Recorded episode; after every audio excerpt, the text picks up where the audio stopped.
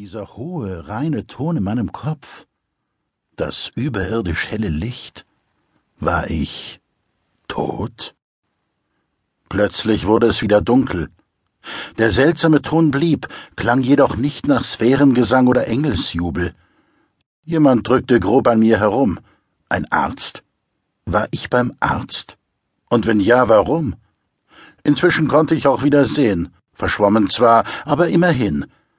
Einen altertümlichen Kronleuchter sah ich, eine gemusterte Tapete in Brauntönen, dunkelgrüne Samtvorhänge. Nein, das war keine Arztpraxis und auch kein Krankenhaus. Aber es fummelte eindeutig jemand an mir herum, wie Ärzte es tun, brummelte medizinisches Fachlatein dazu, ein Daumen zog herzlos mein rechtes Augenlid hoch, wieder knallte das grelle Licht auf die Netzhaut. Oho, sagte eine gemütliche Altmännerstimme, wir sind ja aufgewacht. Ich hätte es vorgezogen, weiter bewusstlos zu sein, denn mir war speiübel. Dazu die mörderischen Kopfschmerzen, ein Hirn aus Watte. Irgendwer hatte jemanden umgebracht, das wusste ich noch. Ich versuchte etwas zu sagen, brachte jedoch nur ein jämmerliches Keuchen zustande. Heißen Sie Gerlach? Das Licht ist so hell, krächzte ich. Versuchen wir bitte mal dem Licht mit den Augen zu folgen. Die künstliche Sonne bewegte sich langsam hin und her. Ihr zu folgen war ein Kinderspiel. Hm, brummte der Arzt befriedigt. Ohrgeräusche? Was? Hören Sie irgendwelche Geräusche? Nein, aber das Licht, bitte. Schon vorbei.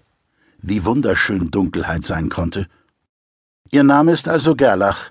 Ja, erwiderte ich und vermied es dabei zu nicken. Der Mann, der offensichtlich wirklich Arzt war, knietete weiter an mir herum, als wäre ich ein Rinderbraten, dessen Garungsgrad zu testen war. Vorname? Alexander. Was für einen Tag haben wir heute? Offenbar wollte er mit seinen dämlichen Fragen meine Hirnfunktionen testen. Samstag, 7. Februar. Und was sind wir vom Beruf? Bei Ihnen tippe ich auf Arzt. Oho, er macht schon wieder Witze. Sie meinte ich natürlich. Äh, Polizei. Ich musste mich räuspern, was in meinem Magen eine kleine Rebellion auslöste. Ich bin Polizist, Kripo. Etwas Hartes schlug sacht gegen meine rechte Kniescheibe. Gehorsam zuckte das dazugehörige Bein.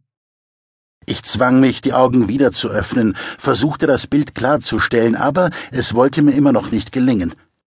Das mittlerweile wieder gedämpfte Licht schmerzte dennoch in den Augen, und alles, was ich ansah, verschwamm sofort wieder. Das wenige, was ich erkannte, verstärkte jedoch meinen anfänglichen Verdacht. Wo immer ich hingeraten war, eine Arztpraxis war es nicht. Arztpraxen waren üblicherweise hell und pflegeleicht eingerichtet, und von den Decken baumelten eher selten Kronleuchter mit nachgemachten Edelsteinen. Eine Frau, Irgendjemand hatte seine Frau umgebracht. Und etwas stimmte dabei nicht. Wenn ich nur gewusst hätte, was. Sie sind sogar der Chef, nicht wahr? fuhr mein Quälgeist mit dem Hämmerchen fort. Wir haben uns erlaubt, einen Blick in Ihre Geldbörse zu werfen, während Sie weg waren. Was ist überhaupt los? Wo bin ich? Ist mir. Wieder musste ich mich räuspern. Was passiert? Sie sind vom Rad gestürzt und haben sich dabei anscheinend eine zünftige Commotio cerebri zugezogen. Eine Gehirnerschütterung, wie der Volksmund es nennt. Und der Raum, in welchem Sie gerade allmählich wieder zur Besinnung kommen, ist mein Wohnzimmer. Der alte Mann schob sein Gesicht in mein Blickfeld. Ich habe mich noch gar nicht vorgestellt, verzeihen Sie. Kamphusen, Dr. Kamphusen, Internist im schwer verdienten Ruhestand. Seine Augen blickten trotz der ernsten Miene freundlich. Das Haar war voll und schlohweiß. Jetzt lächelte er sogar. Allzu schlimm schien es nicht um mich zu stehen. Und das da drüben, das ist Zwantje.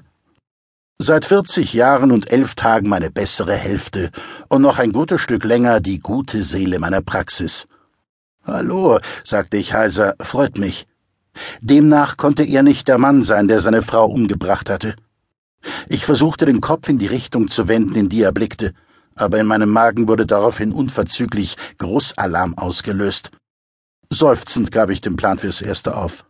Swantje Kamphusen konnte ich mir auch später noch ansehen. Ich schloss wieder die Augen.